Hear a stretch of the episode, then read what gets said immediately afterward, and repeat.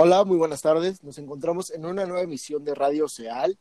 Como sabemos, cada quien desde su casa. En esta ocasión me acompañan Rafael Corralejo, quien es un estudiante de Economía y Ciencia Política en el ITAM. Rafa, ¿cómo estás? Muy bien, gracias Luis. Un abrazo a todos. Un gusto estar aquí nuevamente. Gracias, igualmente. Me acompaña también Julieta Áviles, quien estudia Economía y Matemáticas en el ITAM. Julieta, ¿cómo estás? Hola, bien, gracias. Un gusto estar aquí de nuevo. Y finalmente Pablo Ávila, quien, también estudia Eco y Ciencia Política en el ITAM. Hola, buenas tardes, un placer estar aquí. Y bueno, nada más rápidamente un aviso parroquial a propósito de lo que hoy está sucediendo en Twitter y en el mundo de eh, bursátil, y es que el día de hoy el Instituto Tecnológico Autónomo de México tendrá a las 5 horas este, un webinar del COVID-19, la importancia de los mercados financieros para entender su impacto. Participan la maestra María Ariza, directora general de la Bolsa Institucional de Valores, el doctor Daniel Nikolaevsky, que es el copresidente nacional de Rothschild Corporation, el maestro, perdón, Didier Mena, que es el CFO de Santander, y modera el doctor Guillermo Babatz, que es este socio fundador de ATIC Capital, y bueno, lo hospeda o es el host el doctor Alejandro Hernández, vicerrector del ITAM. Dados los avisos parroquiales, ¿qué les parece si arrancamos con la problemática que desató Javier Alatorre hace unos días al decir en televisión nacional que Hugo López Gatel era un mentiroso, que las cifras eran falsas, tomó el caso del gobernador Bonilla, quien lo estaba denunciando, y que pues realmente no había que hacer mucho caso, que eran puras mentiras. Y la verdad es que resulta relevante este tema porque como nosotros sabemos, es Salinas Pliego, uno de los empresarios que más ha beneficiado y está en el Consejo Asesor Empresarial de López Obrador con esta nueva gestión. Asimismo, Salinas Pliego acaba de recibir un contrato por parte de la Secretaría de Educación Pública en la cual asegura una serie de escuelas y pues él recibe el contrato. Entonces resulta relevante porque la pregunta que se plantea es, si Salinas Pliego es el director de TV Azteca Javier La Torre trabaja para TV Azteca, ¿cuál es el mensaje que se quiere enviar o qué se pretende a decir estas cosas y negar a Hugo López Gatel?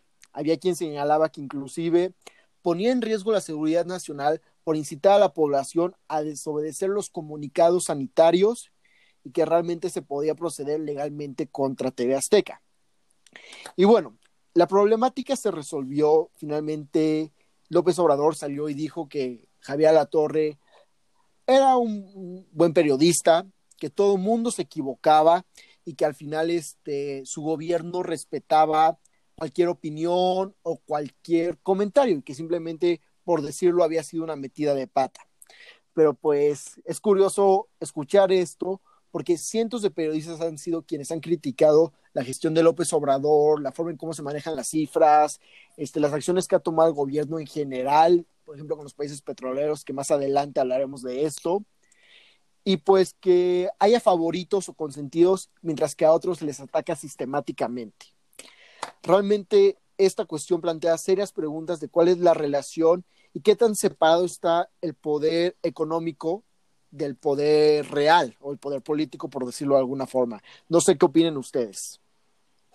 Sí, desde luego es un grave problema, como lo mencionas, Luis. Es un, es un llamado al desacato de las indicaciones de la Autoridad Federal Sanitaria, del Consejo de Salubridad General, y que un eh, periodista tan importante como lo es Javier Alatorre, con demasiada audiencia en su noticiero nocturno, los este todas de lunes a viernes en TV Azteca que llame a invite a la población a, decir que no siga las indicaciones creo que es un grave problema ahí el segundo que punto que tocaste y que me pareció muy interesante fue el, de transparencia que TV Azteca o Salinas, la empresa de Salinas Pliego se vio beneficiada, ¿no es así? A través de la Secretaría de, Educación Pública. Efectivamente, efectivamente. Entonces, un contrato. No, eh, ya lo hemos mencionado también en este espacio que no es la primera vez que Salinas Pliego se ve beneficiado de esta manera eh, por el gobierno federal. Y ahora, a mí me llamó mucho la atención que López Obrador dijera en la mañanera que no iba a haber sanciones a TV Azteca. A ver, como tú lo mencionaste ahorita, ¿hay favoritos? Sí, sí los hay, porque si hubiera sido reforma que ha sido uno de los periódicos más atacados por López Obrador, quien hubiera publicado o que hubiera dicho esto, hubiera sido un linchamiento político tremendo, en eso estamos de acuerdo.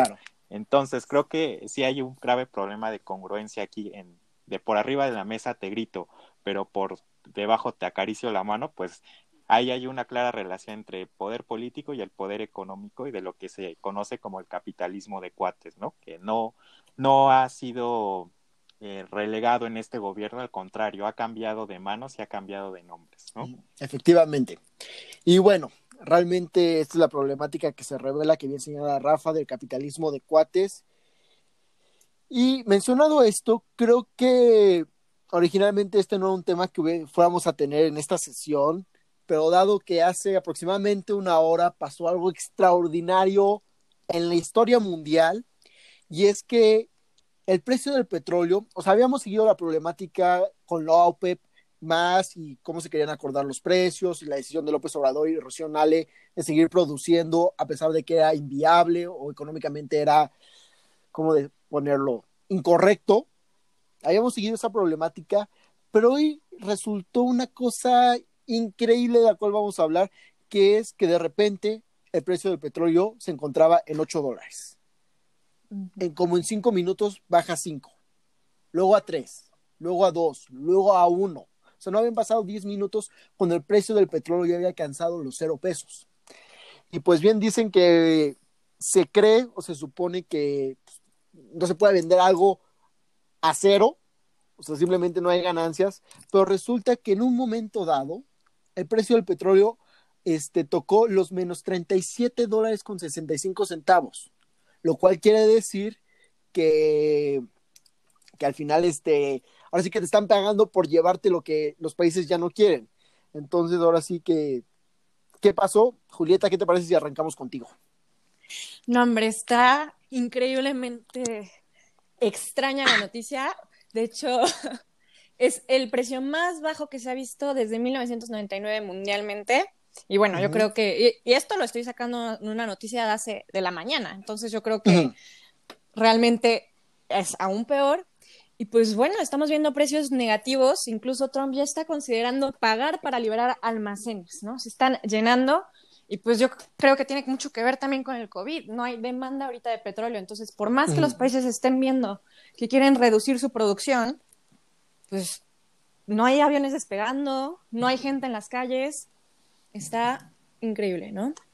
Efectivamente, y realmente el tema que tocas, este, de que Trump está viendo pagar a los almacenes, es justamente, digamos, en la teoría económica lo que sucede cuando se alcanza un precio negativo, que al final, al tener cierto stock, llega un momento en el que te sale más caro tenerlo, estarlo almacenando, que pues al final tomas la decisión de empezar a venderlo, regalarlo, pagar porque se lo lleven, porque a ti ya te está estorbando. Y bueno, justo Pablo, ¿cómo ves la situación? Lo que menciona Julieta de que pues, al final no hay demanda, entonces eh, los precios del petróleo se están comportando de una manera bastante extraña. Pues ya, ahora sí que con un término y con un análisis económico muy profesional y muy exacto, yo diría que ya valió. y ya valió porque no solo está afectando, no, no solo está afectando al mercado de petróleo, sino que el mercado de petróleo que es de los más bueno, tomo, en lugar de, Pablo. Hola. Bueno, creo que aquí estamos viendo un comportamiento eh, totalmente extraño, ¿no? Contra toda teoría económica. En eso estamos de acuerdo, en primer lugar. Ahora, lo que está pasando a nivel mundial es verdaderamente catastrófico, pero lo que se avecina en México, como, como ya lo han este, advertido varios expertos, es todavía peor, ¿no? Si, si decían que al mundo le iba a dar un pequeño resfriado, a México le va a dar pulmonía. Sí, claro. No, bueno, yo creo que la pulmonía ya... pasó. No, creo que apenas estamos entrando y leía hoy en la mañana una columna del financiero de Enrique Quintana que decía las horas más oscuras. Decía, las horas más oscuras están por venir y creo que sí estoy totalmente de acuerdo. Hablan de, regresando un poco al COVID, que el pico se va a alcanzar en los primeros días de mayo, ¿no? Que estamos a una semana. En el tema económico tenemos ahorita esto del petróleo, aunado a que, como lo, reitero, ya varios especialistas han advertido que la contracción del PIB en México va a ser alrededor del 6%. Mm. Ahora, creo que esta cifra se va a mover más con este precio del petróleo. ¿Por qué? Porque nuestra, nuestras finanzas públicas dependen de un 30 a un 40% de esos ingresos petroleros, ¿no? No sé cómo estén ahorita las coberturas de petroleras que contrató Hacienda a principios de año, porque como sabemos eso es un secreto de Estado, se considera, y no lo vamos a conocer hasta el próximo año.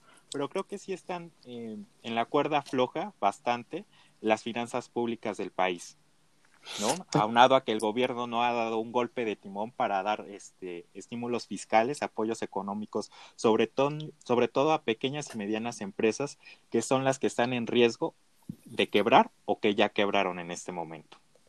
E, efectivamente, realmente resulta complicado y sorprendente saber, digamos, lo que mencionas de los golpes de timón.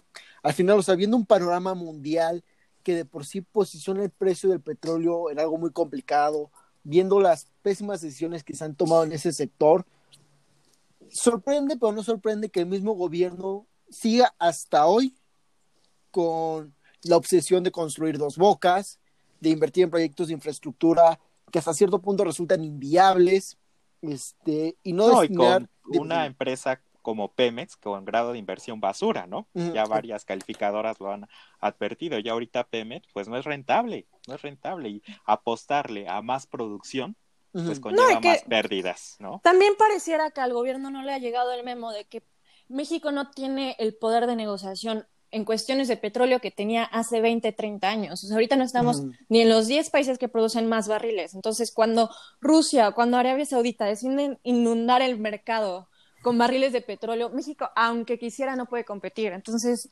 por ejemplo, cuando estábamos viendo que Rocío Nale no quería bajar la producción, que no se da cuenta que por más que la suba, no llegamos, o sea, no llegamos ni a una cuarta parte de lo que puede producir Rusia o lo que puede producir Arabia Saudita. O sea, a mí me parece mm. increíble, ¿no? No, y... los costos están aumentando, o sea, como dice mm. Julieta, mientras más produces, pues tus costos totales se están yendo por las nubes, que, repito, tienes pérdidas, no, no hay ganancia. Efectivamente. La pregunta es, este, ¿qué, te conviene más? ¿Vender 100 barriles a 10 dólares cada uno o vender 80 barriles a 20 dólares cada uno? En el primero no, pues vender picafresas, ¿no? Bueno, efectivamente las picafresas son más valiosas que, bueno, cualquier cosa es más valiosa que un barril de petróleo en la actualidad. Hablando, digamos, de los datos, sí, es ridículo que viendo las cifras, o sea, vamos, no es un tema de creencias o de ideologías o de autonomía petrolera, como lo mencionaba López Obrador en algún momento, es un tema de datos y de lo que conviene, o sea, no se están tomando las decisiones correctas, literalmente se está tirando el dinero, dinero que actualmente se debería de ocupar para proyectos, en primer lugar, para, digamos, atender el problema del COVID, en segundo lugar, para este, invertir en proyectos que resultaran más viables y que verdaderamente le dieran un beneficio a México. Ahorita es simplemente, tengo el dinero y lo voy a tirar. bueno, sabemos que no, y no solo, ah, como lo dice Luis, a proyectos que no van a tener verdaderamente nada de significativo en la economía. También se está comprando, bueno, hizo la compra de unos estadios, ¿no? Al parecer en el norte del país por un monto superior a los 500 millones de pesos. Entonces, está, como dices, está tirando dinero que es algo que no entendemos nosotros, economistas, economistas en, en formación, no, no, no captamos eso. Y deja tú cualquier economista en formación o cualquier economista profesional. Yo creo que hasta un niño puede hacer las multiplicaciones. no, y ver que el béisbol no es prioridad ahorita. aunque a uno le guste mucho los deportes, no es la prioridad ahorita. estamos viendo un desempleo altísimo. Y México es de los países que porcentualmente menos está dedicando ahorita en ayudas a COVID. Entonces, de Latinoamérica. Entonces, está increíble, ¿no? Y realmente, digo, recordamos este hace algunos años, como 40 más o menos, cuando se tomaban decisiones así, fue un presidente mexicano, López Portillo, que dijo, el petróleo mexicano se vende al precio que fijemos los mexicanos.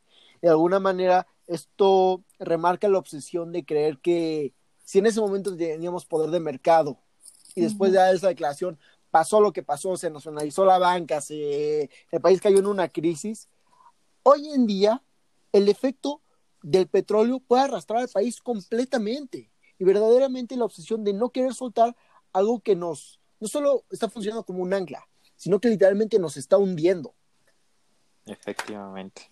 Entonces, no, creo que tenemos un presidente todavía con ideales de los setentas, eh, ochentas, ¿no? O sea, creo que ya debería este gobierno, o más que nada el presidente, despertar de la luna de miel de su cabeza y, afrontar la realidad. Y repito la frase que, que dije el programa pasado, que un, un eh, líder debe de estar a la altura de las circunstancias, ¿no? Que le toque vivir, no a las que él quiera enfrentar. Y ahorita, pues no estamos viendo a un verdadero presidente eh, dar la cara y decir lo que va a suceder. Ya dejémonos de, idealismos de que vamos a crecer al 4%, de que no nos va a pasar nada, de que vamos muy bien, ya despertar a la realidad. Y efectivamente, realmente nadie criticaría que no se llegaran a crecimientos del 4%, que ciertas decisiones, o sea, vamos, a lo que voy es que se vale rectificar. Se vale decir, el plan que iniciamos, el plan que trazamos inicialmente, híjole, las circunstancias no nos permiten realizarlo, pues ahora vamos a hacerlo mejor. Eso habla de un buen presidente, de un buen líder, como menciona este Rafa. Pero realmente cuando ahora sí que ves la tempestad y no te hincas, es cuando dices, bueno, a ver, señores, creo que el barco se nos está hundiendo y más rápido de lo que estamos viendo o lo que podemos ver. Sí, exactamente. No, y es que decir mm. que no vas a, dar un golpe de timón, como ya lo hemos dicho, es verdaderamente catastrófico. Ya.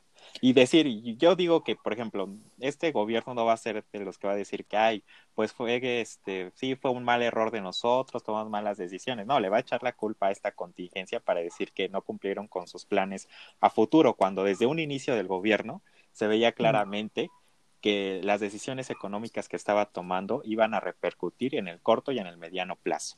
Efectivamente, pero hasta un secretario de Hacienda renunció porque dijo, esto no, esto no va a funcionar. Sí, yo, yo me pregunto qué estaría pasando en estos momentos en la cabeza de, del secretario Arturo Herrera, ¿no? Claro. dormirá no creo que esté durmiendo, sí. ¿Tendrá pesadillas? bueno, o sea, Arturo Herrera, el gobernador del Banco de México, este, la secretaria de Economía, yo creo que varios de ellos y ellas tienen pesadillas y quizás el único que no es el presidente de la República. Sí, que está de fiesta en una, su cabeza. Ajá, que ve una realidad ajena. Pero bueno, realmente creo que este es un tema que seguirá dando mucho de qué hablar, se va a poner cada vez mejor, habrá que ver las reacciones de mañana, pero un pequeño análisis justamente es eso. O sea, los precios, muchos vendedores este, una demanda limitada, lo cual hizo que los precios redujeran. Se trata de tomar una decisión para enfrentarlos. México hace el desorden que hizo y más bien cómo se humilló públicamente con los países sí, petroleros. No, lamentable, ¿no? Y todavía Rocío le tuitea que fue felicitada y ya se desmintió que el video que ella publicó fue totalmente sacado de contexto y era una felicitación a todos los países por estar presentes, ¿no? no Entonces, un, un gobierno que no puede rectificar, ¿no? Como estábamos mencionando hace rato, que no es capaz de decir, ok, me equivoqué, o quizá no me equivoqué, pero creo que hay que mover un poquito el timón, creo que las circunstancias nos están rebasando, pero no, o sea, están bien. No, y están bien, están bien. Y otro punto que se nos estaba pasando, y ahorita lo voy a mencionar, es el tema de que Estados Unidos va a cubrir la, la reducción de petróleo, ¿no? La cuota de México. La cuota de México. Entonces, esto nos habla de, yo creo que la pregunta que todos nos hicimos es, ¿a cambio de qué? Efectivamente. Porque Estados Unidos no da favores gratis, ¿eh? Ya no, ningún país a cambio, a cambio, exacto, a cambio de qué nos va a, ayudar con eso. Vamos a verlo en los, en el corto plazo, yo creo. Efectivamente, y bueno, finalmente acaba ese capítulo de Rocío Nalo, continúan ¿no? sus repercusiones y continuarán, pero luego sigue el de hoy y seguirá habiendo muchos capítulos en esta historia de los precios, los precios del petróleo, los países que compiten, los países que producen y sin duda será un tema sumamente interesante que seguiremos tanto en radio como en los boletines del centro. Y bueno, cambiando ahora sí a lo que es la problemática nacional en el aspecto de salud, pues tenemos la noticia del COVID-19, que México ya entró a la fase 3, declarada por el doctor Hugo López Gatel, pero justamente estoy viendo ahorita las cifras que publica el gobierno de México y hay una tendencia interesante a que la curva se está aplanando. Pero quizás, dado que viene la fase 3 o está la fase 3, podremos esperar un repunte y sin duda la situación más grave en cuanto a salud. Y junto con esto, y sumando los efectos económicos, pues tenemos el tema del desempleo, la violencia contra las mujeres y de alguna manera este, también aquellas personas que no pueden parar y tienen que ver o se ven forzadas a salir diariamente. Julieta, sobre esto, ¿qué nos tienes? Pues bueno, en el tema de mujeres, pues seguimos igual, ¿no? O sea, en todos los estados, bueno, en la mayoría se está viendo un repunte de llamadas de auxilio y parece que la situación solo va a empeorar, ¿no? Ya tenemos que estar en cuarentena hasta el 30 de marzo, si es que no... De mayo. De mayo, perdón, de mayo, si es que no lo extienden. Y pues bueno, lamentable. Y también en lo que decías, en situación de que no todos pueden darse el lujo, yo creo que muchos hemos visto estas fotos, ¿no? En redes sociales del metro lleno y demás. Y pues sí, estar, eh, estar aquí encerrados es un privilegio y es un privilegio que lo podamos estar ahorita que ya va a ser la fase 3, porque muchos no pueden y entre más se está extendiendo esta cuarentena, peor son las repercusiones para los más pobres de la población en cuestión pues, de empleo y de sus ingresos. No, y hacer un llamado, por ejemplo, como lo dices bien, Julieta, a las personas que podemos quedarnos en casa, que lo hagamos, que no salgamos. Yo, yo tengo gente conocida en, que va a centros comerciales, cuando pues te puedes quedar en casa, cuando va a hacer trámites que pueden esperar. Cuando cambiar un celular no es algo prioritario en este momento, ¿no? Puedes esperar, pero no, no somos conscientes. Yo creo que no, la gente no va a entender hasta que lo experimente en alguien cercano, en un familiar o en un amigo, creo que hasta ese punto va a entender que no, que debe de, guardar eh, estos días. Y dice que al final no es un chiste, y como bien ustedes mencionan, es un privilegio de clase poder hacer la cuarentena, y también un tema de solidaridad. De alguna manera, entre menos personas haya circulando, por decirlo de alguna forma, este implica que la posibilidad de contagio es menor, y aquellas personas que desafortunadamente no pueden hacer la cuarentena, las posibilidades de que se enfermen son menores. Pero asimismo está la cuestión del tema económico, de que tan solo un ejemplo sencillo, o sea, nuestra universidad Elitam, pues al final ninguno de nosotros está yendo, ninguno de nosotros y nosotras está yendo, nuestros profesores y profesoras tampoco están yendo, servicios administrativos, servicios de limpieza no están yendo, y al final cómo esto repercute en los negocios aledaños a estos centros educativos o también a las empresas que son quienes se ven afectados, porque pues al no haber personas tampoco hay una demanda. Yo creo que también habla de cómo urge apoyos a pequeñas y medianas empresas, ¿no? En este país, porque son, nos, se están viendo terriblemente afectados y con ellos los empleados. Entonces estamos viendo cómo la clase media está sufriendo bastante porque ya no les pueden pagar, porque los están despidiendo. en México llevamos una oleada de desempleo altísima por el COVID, ¿no? Exacto, sí, o sea, esto lo va a pegar a las clases baja y media, ¿no? Creo que son las personas que más perjudicadas se van a ver, porque aquellas personas que a lo mejor ya habían logrado un trabajo estable o tener una vivienda a crédito, pues en estos momentos están en riesgo hasta de perderla, ¿no? Y de regresar todavía a un estado mucho peor. Efectivamente, realmente este, el tema de las personas que eh, pertenecen a los estratos sociales altos, de alguna manera tienen una capacidad mayor de enfrentar estas crisis, porque al final hay una o sea, poseen una serie de herramientas que les permiten, en un supuesto, endeudarse, este, ciertos ahorros que les permiten hacer frente a la crisis, pero como ustedes bien mencionan, son los estratos más bajos y la clase media quienes, al estar limitados por sus ingresos y por sus gastos, de alguna manera, este, si para la clase alta, ahora sí que usando la analogía del resfriado, pues a las clases a, las clases bajas les da una pulmonía, o una pulmonía típica, como menciona el secretario de el subsecretario de salud. Sí, porque como dice Alexa, por ejemplo, el comercio informal es algo tremendo, ¿no? Porque si ahorita no hay gente en las calles, pues a lo mejor la señora que vende dulces, la señora que tiene un puesto de tamales, pues va a quebrar en estos momentos. Efectivamente, y la señora que al final no tiene acceso a servicios de salud, a créditos, porque no tiene este, el historial crediticio necesario, y una serie de cosas que no le permiten enfrentar la crisis y al final afectan más. Y justamente es hablando de la crisis que me gustaría retomar algo. En uno de los seminarios que está haciendo el ITAM a distancia, se invitaron a diferentes expertos en economía, seguramente también se tratará el tema, pero se estima que la crisis dure aproximadamente ocho meses. Ocho meses que pues sabemos cómo son los ciclos económicos, se entrará en una recesión profunda y paulatinamente se irá subiendo. al final, ocho meses... Oye, Luis, con política este, contracíclica o procíclica, como la propone López Obrador. Híjole, bueno, mira, ahí yo creo que una cosa es lo que nos pueden decir los expertos, que se debería hacer, que al final sabemos que son políticas expansivas para generar este, gastos este, y, una serie de cosas, pero, híjole, la creencia sería apuntar a que a no sé, este, efectivamente, a que la peor decisión posible, pues esa es la que se toma. Este, y sí, ocho meses que de alguna manera se dicen fáciles, o se podría, o sea, se escuchan, más bien se escuchan fáciles, ¿no? Pero al final las repercusiones que ellos representan para ciertas personas son fatales. No, y también la seguridad. claro. ¿No? en general la seguridad económica del país se va, se hunde. Y también resulta un análisis interesantísimo hablar del tema del empleo, porque actualmente las cifras señalan que los empleos que se habían generado en el 2019 ya se cayeron todos. Definitivamente ya este, estamos atrás de eso.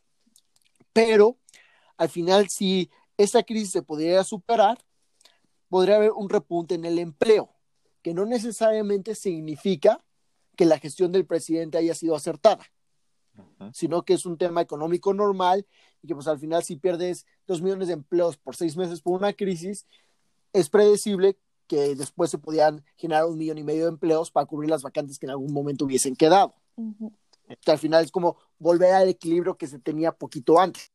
No, pero al final sí depende. Entonces sí, la verdad es que el presidente, ¿no? Porque al, no, al decidir no blindar a, a, los trabajadores, digo, también depende de la decisión del presidente, porque si tú decides no blindar a los trabajadores, es decir, a dar apoyos, pues obviamente va los, eh, los eh, la tasa de desempleo va a aumentar tremendamente, efectivamente.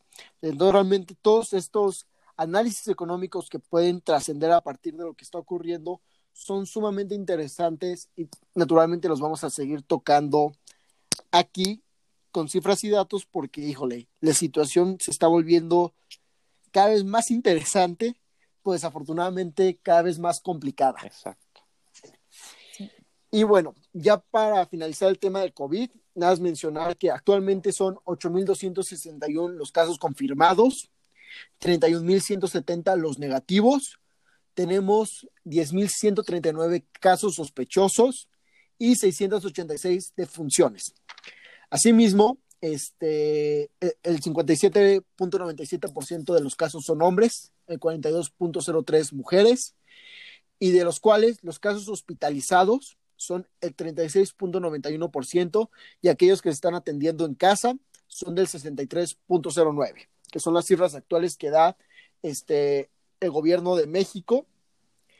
Y bueno, ya para finalizar, Rafa, comentabas el tema de los homicidios justo antes de entrar. Un tema triste con el que vamos a cerrar. El día de ayer, 19 de abril, se decretó como el, bueno, el día en lo que va del año, como el día con más homicidios dolosos, son 105, encabeza el Estado de México con 12, le sigue Chihuahua con 10, Ciudad de México, Guanajuato, Guanajuato y Oaxaca con 9. Entonces esto nos habla que también de la estrategia de seguridad que no está dando resultado, creo que dejando un poco de lado el tema del coronavirus, del COVID, eh, regresar a los temas que hemos platicado desde el año pasado hasta ahorita, Creo que sí es preocupante. Nuevamente, reitero, es necesario dar un golpe de timón a la estrategia de seguridad que no está dando resultado, que cada vez van en aumento los casos y da hacernos de, por decirlo comúnmente o coloquialmente, de la vista gorda, pues no está dando resultado. Las cifras abran y son cifras del, del gobierno federal, ¿eh? No, no ah, o sea, no son cifras de terceros que puedes, este, bueno, que el presidente sí desmiente las propias cifras de su gobierno. que ya lo ha hecho en una o dos mañaneras. Eh, o sea, al final es cierto lo que mencionas de que no son datos de terceros, sino son datos publicados por el mismo gobierno. por el secretariado ejecutivo, que son. Exacto. Sí, no, y es que también sorprende porque, digo, salen estas cifras y ves las noticias, no sé si ustedes lo vieron el fin de semana, que el cártel de, de, Sinaloa, me parece, estuvo repartiendo despensas con la imagen de, de Guzmán Loera, ¿no? Sí, con la paginita de internet, ¿no? Sí, o sea, ¿tú qué onda? Y lo que dices, este, quién es este el gobierno aquí o quién es este, quién da la política pública, ¿sabes? Desde el ya, denominado ¿cómo le Culiacanazo. hablamos, ¿no? De ver quién gobierna ahí, ¿no? Creo que esto también hay que guardarlo para otro análisis. no, hay un presidente que hace unos días, este, antes de que empezara toda esta crisis, este, pues hablaba con la mamá de Joaquín Guzmán Loera. Ah, sí. Sí. Ya hablaban de unas cartas que había recibido. Pero bueno, híjole, ahora sí que cientos de cosas, cientos de análisis, unas cosas que resultan no preocupantes, sino surreales sí, en nuestro país. Pero ahora sí que si no tienen nada más que agregar o comentar, creo que concluimos por esta sesión. Sí, pues cuídense mucho. Eso es lo que le decimos a todos, ¿no? A todas y a todos. No salgan de sus casas. No salgan de sus casas si no es necesario. No, no arriesguen a la gente que sí debe de salir a la calle. Entonces, mejor guardaditos. Efectivamente. Y bueno, nada más este comentar algo rápido. Desafortunadamente Pablo Ávila tuvo este problemas con su conexión a la mera hora de su participación, entonces finalmente no nos pudo acompañar. Solo nos quedamos Rafa, Julieta y yo. Entonces, Rafa, Julieta, les agradezco muchísimo su participación, les agradezco mucho su análisis que hicieron durante esta sesión. Y bueno, nos vemos el próximo lunes con los temas del boletín. Gracias, nos vemos. Muchas gracias. Abrazo a todos. Un abrazo a todos. Igualmente. Hasta luego.